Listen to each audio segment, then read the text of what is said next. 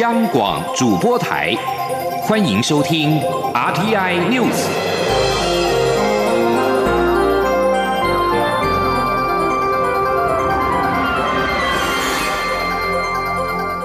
听众朋友您好，欢迎收听这节央广主播台提供给您的 RT News，我是张顺祥。蔡英文总统在台北时间今天清晨应邀在美国国际民主协会年度庆祝民主盛会发表录影演说。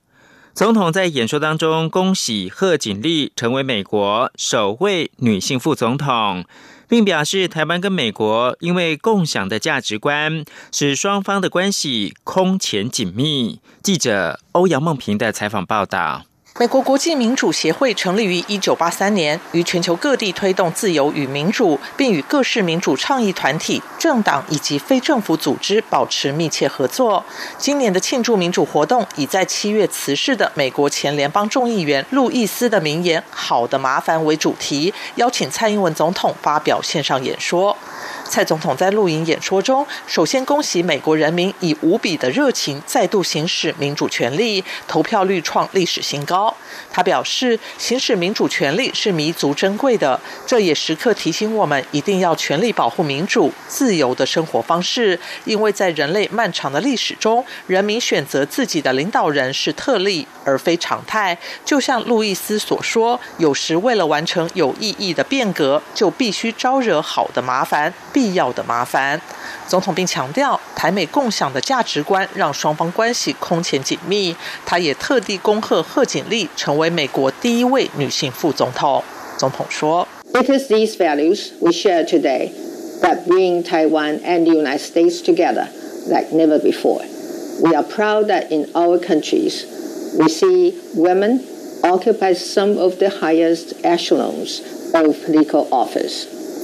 I want to express my congratulations to Vice President-elect Harris for becoming the first woman to hold this office. 总统也盛赞获颁国际民主协会民主奖的众议院议长裴洛西在海内外坚定支持民主与民权，获奖可说是实至名归。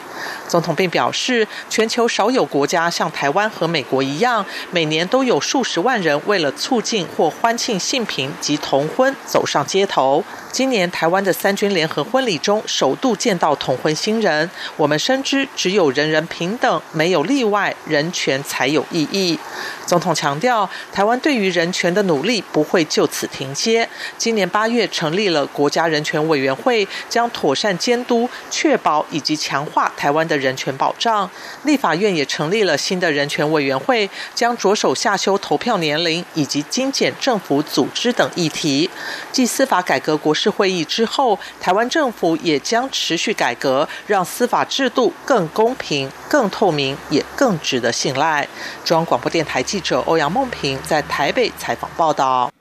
录影演说当中，总统感谢美国两党对强化台美关系展现出前所未有的高度共识，并表示这让台湾人民感到安心跟放心。他也有信心，当两国寻觅新合作领域之际，双方的友谊将会更加的坚定。总统也感谢美国这几十年来的力挺，他表示，台湾跟美国既是朋友又是伙伴。美国众议院八号通过《二零二一年国防授权法案》，重申支持台湾，协助台湾维持足够自我防卫能力，并建立太平洋威慑倡议，强化美国在印太区域防御的能力跟结盟，加强贺阻中国。这项法案还需经过参议院的表决通过，送交白宫，由总统川普签署之后才会正式生效。参议院预计本周稍晚表决。法案跟台湾有关的部分，主要是在一二六零条跟九七二四条。一二六零条主要是表达国会对确认台湾关系法跟六项保证为美台关系基石的意见。一二六零 A 涉及到对台军售。一二六零 B 建议美台医疗安全伙伴关系。九七二四条则是保障台湾公民在国际金融组织的公平雇佣规范。除了支持台湾之外，国防授权法案中也确定了建立太平洋威慑倡议的旗舰新计划。以强化美国在印太区域的防疫态势、能力跟结盟，并提供增加攻击前舰的资金。美国总统川普上任至今已经十一度军售台湾，每次都引起中国的强烈不满。外交部今天表示，我国对外采购防御性的武器，是为了保护我国领土、领空及领海的安全，并捍卫台湾的民主制度以及我国人民享有的自由跟多元社会。这件事情没有妥协空间，也是不会退让的底线。王兆坤报道。美国政府宣布出售野战资讯通信系统，是今年第六度对台军售。中国外交部认为此举违反一中原则，严重损害中美关系和台海和平稳定。中国今年不断对于军售议题表达不满，日前还说出台湾被当成美国利益集团的提款机。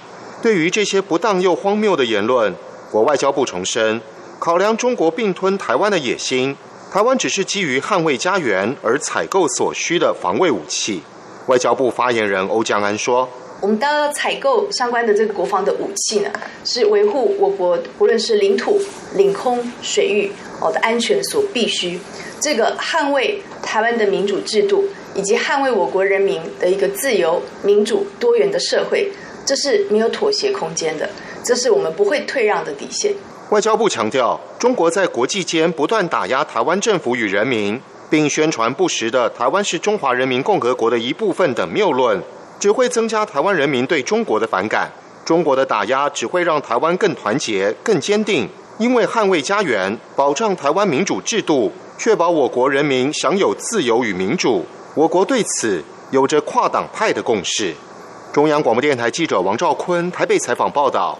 世界人权日的前夕，在台的十八个民间团体今天召开记者会，自诩为人权顽固分子，呼吁台湾社会正视中国正在侵害人权的事实，尤其香港东突厥斯坦图博更是深蒙其害。人权顽固分子，并向中国政府跟世界发出声音，期盼面对专制的抗争当中，全球所有的自由人都应该团结抗中，并持续关注受难的人们。记者刘玉秋的采访报道。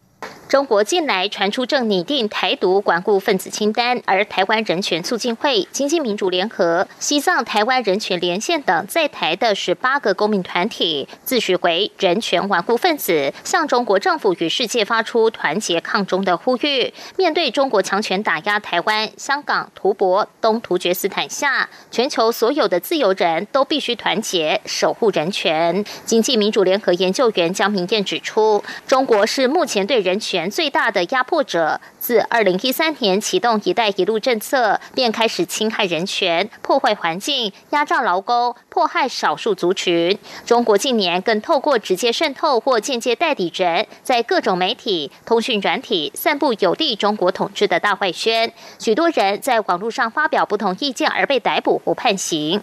江明燕说。当前台湾政府与公民社会最佳的团结抗中方式，就是要积极巩固台湾民主防卫机制。台湾香港编程青年秘书长 Justin 也指出，十二月十号是世界人权日，也是中国政府绕过香港立法会，在香港强行实施港区国安法的第一百六十三天。此法被用来清算和平、合法、合乎人权国际标准的行动。他要向世界文明社会发出求救的讯号，呼吁世。界持续声援香港。中国现在正在全面清算香港的行动，打压香港，渴求自由民主的声音。我们需要国际社群的帮忙。我们知道抗争的路还很长，呃，这一个战役才刚刚开始。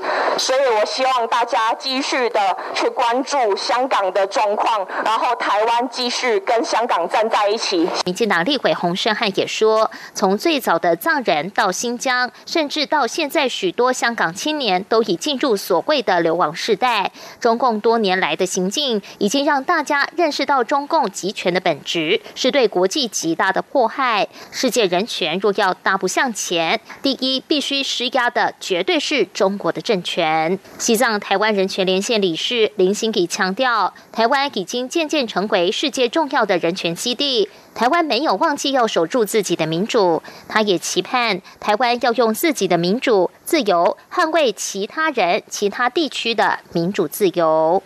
中央广播电台记者刘秋采访报道。中央流行疫情指挥中心昨天公布，一名浙江台商返台之后，在居家检疫期间确诊。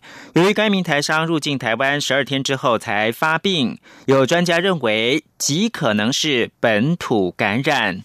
对此，指挥中心指挥官陈时中今天表示，台商没有本土感染的条件，但指挥中心会更加小心厘清，也会随时提高警觉。刘品希报道。一名浙江台商入境台湾十二天后才发病确诊，而且 CT 值偏低，前后两次裁剪分别为十五、十七，仍处于病毒量高、感染力强的阶段。疫情指挥中心发言人庄仁祥八号晚间表示，几率虽小，但确实有可能本土感染。对此，指挥中心指挥官卫福部长陈时中九号上午出席立法院卫环委员会预算审查前受访表示。该名台商没有本土感染的条件，因此到现在也不能称为疑似本土个案。但指挥中心会更加小心厘清，进行病毒培养，配对相关基因序列。对于目前已有多例检疫期满后才确诊的个案，陈时中强调。目前针对这些个案做病毒培养，一律培养不出来，代表已不具传染力。但这次 COVID-19 的疫情无法完全以症状与裁剪结果判定是否染疫，因此仍需随时提高警觉。他说。我们做病毒的培养，哈，现在都都一律都培养不出来，好，所以相对的，哈，它的一个传染力，哈，就是应该是相对的低，也可以说说不会复制了嘛，哈，那相对它可能就不会有传染或是有攻击性。那但是呢，仍然要提高警觉。我们也知道，整个在检测里面跟症状里面，在这次就是 COVID-19。好，没有办法完全用这两样东西来做一个区隔，所以随时提高警觉，那是必要的。此外，英国抢先全球，在八号开打 COVID-19 疫苗。媒体询问我国是否确定明年三月能够施打到疫苗。陈时中说，指挥中心持续努力中，明年上半年施打应该很有可能。以目前的准备，看起来在明年六月前施打应该没问题。目前国际上一些大国已开始快速施打，施打后的相关数据跟情况，给台湾很好的参考价值。另一方面，根据 ET Today 最新民调，台湾政治人物看好度，陈时中的排名由上次的第三名掉到第八名。他表示，民调当然都会高高低低，包括实施状况、个人条件都会影响民调高低。他会持续努力。央广记者刘聘熙在台北的采访报道。而在世界上抗疫获得肯定，蔡总统的排名在富比士全球百大全市女性排名第三十七名。美国富比士杂志八号公布二零二零年全球百大最有权势女性的排行榜。蔡英文总统今年位居第三十七名。富比士在简介当中表示，蔡英文领导台湾度过疫情的危机，被视为全球典范。上榜的一百位女性当中，有二十三位属于政治跟政策的领域，蔡总统在其中排名第八名。在富比士的网页上，蔡总统跟贺锦丽与阿尔登的照片都被放在标题下方的显著位置。富比士在对蔡总统的简介，除了强调台湾对抗疫情的成果，还提到他誓言要借由生计、国防跟绿能方面的方案提振经济，让台湾成为世界不可或缺的成员。德国总理梅克尔蝉联这项排行榜的榜首，曾经担任国际货币基金总裁的现任欧洲中央银行总裁拉加德排名第二，美国副总统当选人贺锦丽。排名第三，欧盟执委会主席范德赖恩排名第四。张顺祥编播。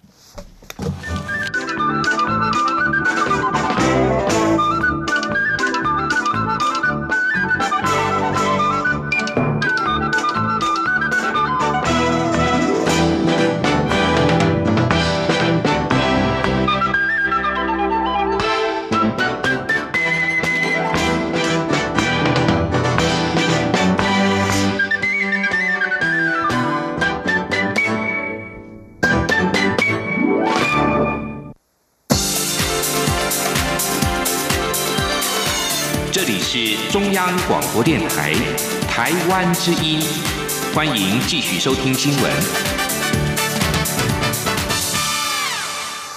欢迎继续收听新闻，我是陈怡君。外传日本前首相安倍晋三有意访问台湾，最快在二零二一年成行。对此，外交部次长田中光今天说，民间有很大的期待，政府也乐观其成，非常欢迎安倍晋三访台。亚东国会议员友好协会会长、民进党立委郭国文八号提及，日前邀请安倍晋三访台，并在国会演说。据侧面了解，安倍晋三有意访台，最快明年成行。希望届时预谈内容不是开放福岛五线食品，而是协助台湾加入 CPTPP 跨太平洋伙伴全面进步协定。田中光还表示，如果安倍晋三访台，代表双边关系的长足进步。至于 CPTPP 加入，不是一国说了算，台湾会向 CPTPP 另外十一个成员国努力争取。美国华府智库全球台湾研究中心在八号举办了一场线上研讨会，邀请美国、欧洲与台湾学者探讨欧洲对台湾及中国看法的改变，并且邀请捷克布拉格市长赫瑞普以预录影片方式发表演说。赫瑞普表示，台湾是他第二个家。台湾在欧洲疫情严峻之际提供了医疗设备，也彰显出双边深厚友谊与互信。他确信不久之后就会再度访问台湾，也期待疫情稳定之后能够与台湾有更为紧密的合作。在研讨会上，驻点在柏林的德国马歇尔基金会高级研究员弗莱则表示，欧盟官员近期对台湾展现了越来越多政治上的支持，包含支持台湾参与国际组织等。他建议高阶欧洲与美国官员应该共同造访台湾，并举办会议讨论当前的挑战。弗莱也指出，美欧与台湾在经济方面往来进展过于缓慢。他忧心拜登上任之后进度会停摆，因此欧洲应该拿出更多的作为。在欧洲投资协议谈判延迟之际，欧盟应该直接与台湾开始洽签类似的协定，而非等先与中国签署完。新闻焦点来转到台湾的政治面，国家政策基金会在今天举办了愿景台湾二零三零论坛。国民党主席江启臣表示，呼应联合国永续发展目标，国民党开启社会对话，找出台湾二零三零年的永续发展目标，同时与国际接轨。江启臣表示，身为国民党主席，他有义务找出在野党重返执政的目标与愿景。记者王维婷的报道。国民党国家政策基金会九号举办愿景台湾二零三零论坛，首场论坛主题为社会包容，邀请新住民、移工和多元性别领域的专家或代表交换意见。国民党主席江启臣受访时表示，为了呼应联合国永续发展目标，国民党举办愿景论坛，开启社会对话，希望定出台湾二零三零年的永续发展目标与国际接轨。江启臣表示，国民党二零一八。八年的目标是重返执政。身为国民党主席，有义务替国民党发想未来的发展愿景，突破同温层与外界对话。江启臣说：“但重返执政当然是作为一个政党，一个在主要在野政党，我们的一个具体目标没有错。但是重返执政必须建筑在具体的。”目标、愿景跟理想上，而且这些是可以被实现的。那我觉得，我现在既然是党主席，我有义务把这样子的事情开始来做。愿景台湾论坛针对社会歧视议题进行民调，结果有超过九成的受访者认为自己没有被歧视的问题，也没有因为各种原因歧视他人。百分之五十四的受访者认为台湾生活中歧视问题不算严重。百分之五十一的受访者表示大陆妹的称呼不是歧视。百分之六十五的民众认为外劳的称呼不是歧视。而在 LGBT 友善程度方面，受访者给予五点零三分。江启臣表示，从民调结果看来，台湾社会自我感觉良好，歧视好像不存在。但面对多元移民与议题的趋势，台湾才刚起步。国民党将扮演好台湾努力进前的推手，为社会团结迈向未来贡献一己之力。中央广播电台记者王威婷采访报道。立法院教育文化委员会今天审查文化艺术奖助条例修正草案，朝野立委关切艺文工作保险与劳动权益保障是否能够落实。文化部长李永德表示，文化艺术奖助条例的修正，如果三读通过之后，对于保障艺文工作者的劳动权益，绝对跨出很大一步。但文化形态类别相当多元，能否让所有的艺文工作者都受到保障，会等待实施之后再做滚动式的检讨。记者江昭伦的报道。文化艺术奖助条例从一九九二年公布实施以来，今年首度做大幅度修正，其中一大部分的设法重点就是新增权益保障专章，增订协助文化艺术工作者加入劳工相关保险辅导措施，厂商办理政府机关办理艺文采购，因为其未能投保职业灾害保险之直接劳务提供者，投保商业保险代之，提供契约指导原则及紧急危难协助之依据等，增进对艺文工作者权益之保障。超越立委对此除了肯定，也建议文化部应就译文工作者的身份如何认定做出定义。时代力量立委陈娇华则建议译文工作者收入未达综合所得税课税所得者，中央主管机关得编列预算补助，协助参加社会保险。立委吴立华则建议文化部应该针对不同文化类型的承揽或委任契约提出指导原则，同时考虑规定义务工作者每日一定的休息时间，若超出工作时数，比较劳基法纳入加班费，才能对义务工作者有更全面的保障。文化部长李永德表示，文奖条例的修正大大提升了义务工作者的劳动权益，但实施后文化部仍会滚动式检讨。李永德说：“一定会比以前更进很很很大一步嘛，哈！但是因为你要知道，就是文化工作的形态。”类别是非常的多元了，哦，所以是不是能够全部我们要实施，以后慢慢一直在滚动去修正嘛？但是我们至少至少对于一些比较，比如说常态性的哈啊那种劳工的权益啊，这个也是基本上是能够要要要要有一定的保障。李永德也表示，过去有些义务工作者并不认为自己是劳动者，因此不愿意加入工会。但经过今年的疫情冲击，很多义务工作者也了解加入工会的必要性。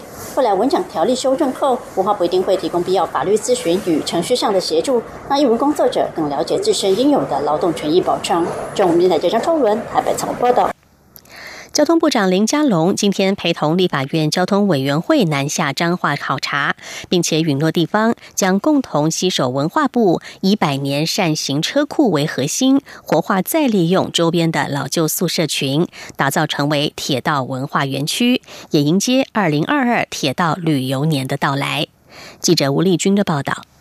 交通部长林佳龙九号南下考察入选二零二一经典小镇的彰化市，并表示彰化市是因为铁路而发展的一个城市。交通部一方面已经在推动彰化市的铁路立体化，一方面也希望将铁道文化发扬光大。林佳龙指出，过去在善行车库周边的宿舍群，大家虽然有很多想法，但是因为无法整合，导致这些老旧建筑逐渐倾颓。现在大家已有共识，希望保留该保留的，清除该清除的。因此，交通部也将携手文化部及地方政府，推动以善行车库为核心的铁道文化园区。他说：“那其中很重要就是善行车库，这个是唯一现存啊还在运作的。”百年维修车的一个机关车库，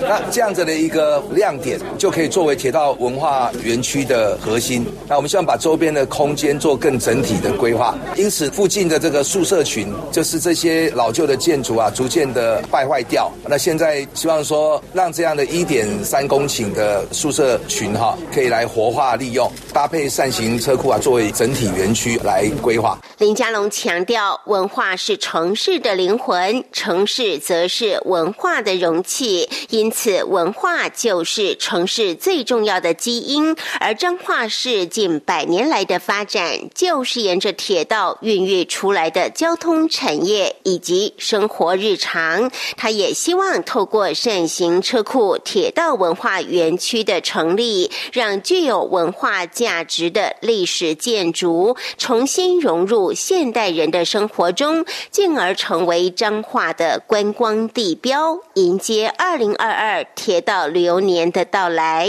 中央广播电台记者吴丽君采访报道。随着年关将近，不少上班族计划转换工作跑道。人力银行今天公布了二零二一全台经理人职涯动向，发现高达百分之七十四的受访经理人具有转职的念头，更有近两成已经成功转职，或是正在进行投递履历面谈。主要原因则包括了营运管理陷入瓶颈，或是跟老板理念不合，还有薪资停滞等等。记者郑祥云、杨文军的报道。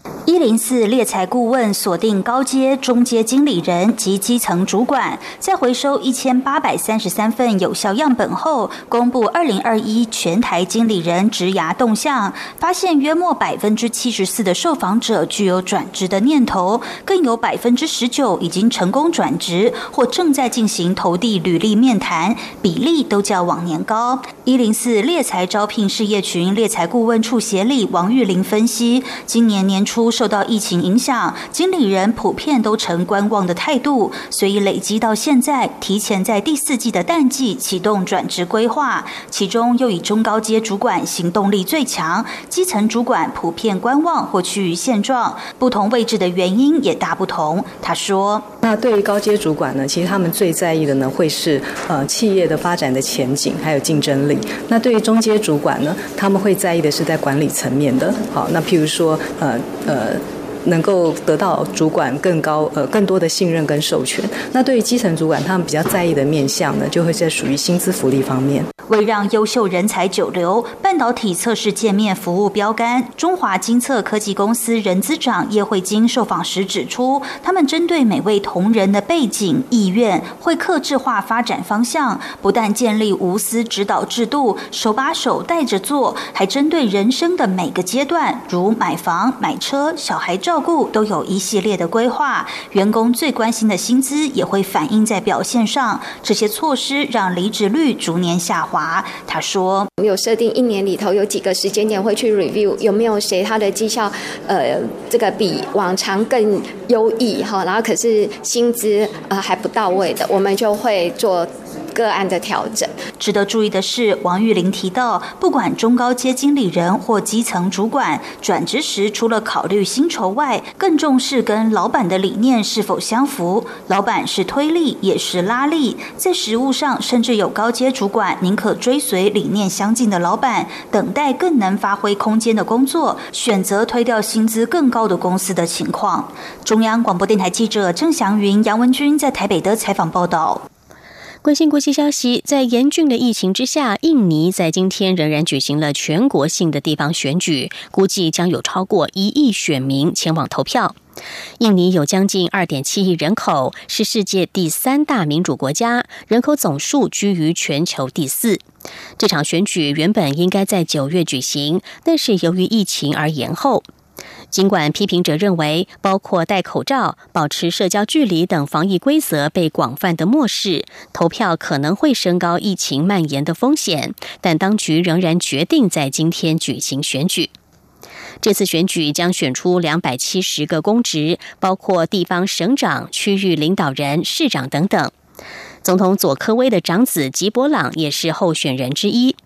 三十三岁的吉波朗将争取中爪哇省梭罗市长的宝座。